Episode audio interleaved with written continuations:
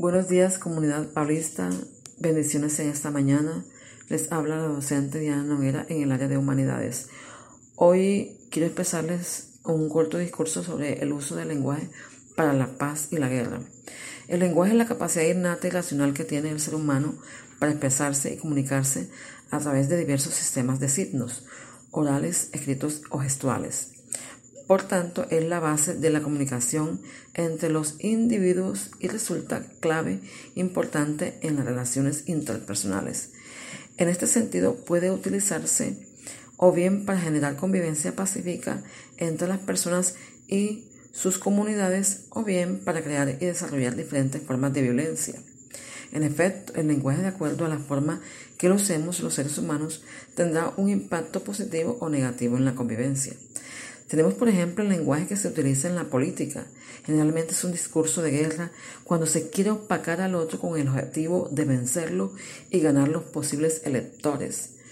También en muchos hogares colombianos se usa un lenguaje de guerra cuando se trata o intenta corregir a los hijos con palabras hirientes, que en vez de educar lo que hacen es irritar, a los hijos y crearles un carácter violento que lo pueden manifestar en diferentes contextos como la escuela y el barrio.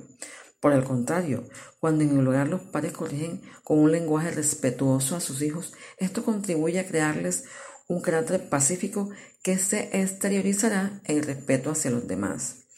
Cuando tú, padre o madre, le dices a tu hijo o hija, no sirves para nada, y no tienes la paciencia para enseñarle o ser tolerante en ciertos momentos, estás usando un lenguaje de guerra que conlleva a dañar emocionalmente a los hijos.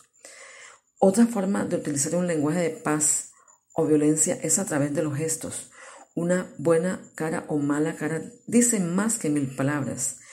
Por eso hay que mostrar una buena cara a pesar de los problemas.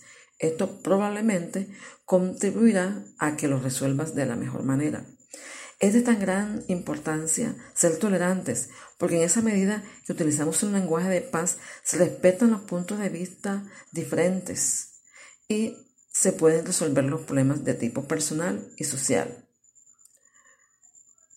En cambio, hemos visto a través de la historia que el lenguaje de guerra solo ha conducido a finales desastrosos, como guerras y muertes, lo hemos palpado también en nuestro plano cotidiano, discusiones entre vecinos y familiares que han terminado en desgracias por ese lenguaje de guerra que expresaron irrespetando al otro que no fue tolerante.